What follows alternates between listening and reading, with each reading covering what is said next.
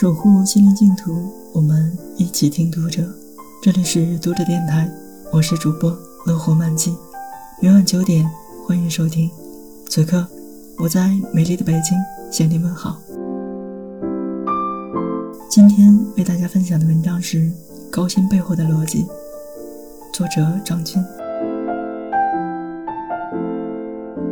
生活中，我们经常听说某某公司的工资水平比同行业其他公司高出很多。大部分人对这样的公司既憧憬又疑惑：为什么这些老板愿意给员工开特别高的工资？给大家讲一个理论，叫做效率工资理论。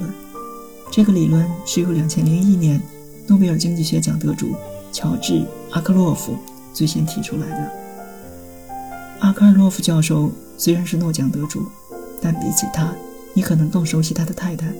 他太太叫珍妮的耶伦，曾担任美联储的主席。简单来说，效率工资是一种薪酬制度，它一般指的是企业支付给员工比市场平均水平高得多的工资。教科书里常常用二十世纪初美国福特汽车公司来做举例。在二十世纪初，美国汽车产业迅速发展，汽车工人需求旺盛。一九一四年，亨利·福特开始向汽车工人支付每天五美元的工资，而当时普遍的工资仅是每天两到三美元。福特公司的工资远高于当时均衡工资水平。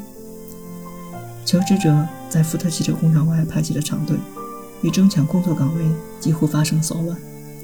用人单位有用工需求，劳动者供给劳动力，便会形成均衡工资和均衡用工数量。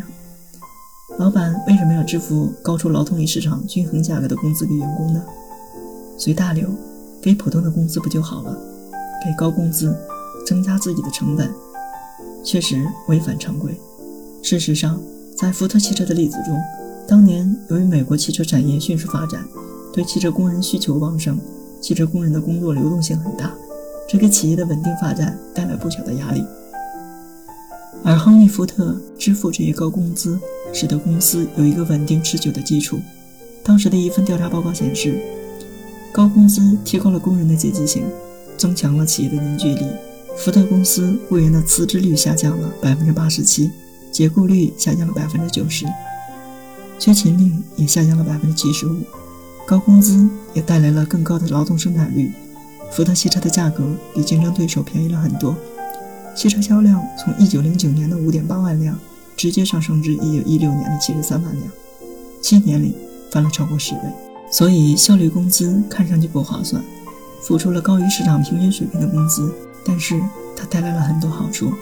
一方面，员工跳槽会给企业造成损失，员工辞职后必须得到补充，这意味着企业不得不再次进行招聘，产生招聘费用和培训费用，因此企业有强烈的动机。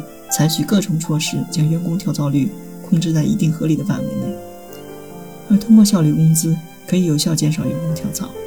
另一方面，因为信息不对称，老板看不到员工的努力程度，员工在工作时就可以偷懒。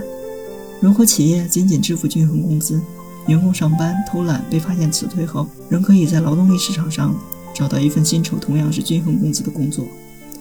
而企业如果支付高额工资，并且建立起比较严格的淘汰机制，员工偷懒就容易被辞退，而且辞退后很难找到类似的高工资工作，所以员工会加倍珍惜现有的高工资工作机会，从而减少偷懒，提高劳动生产率。读者电台今天的节目就为大家分享到这里，更多收听敬请关注，晚安，好梦。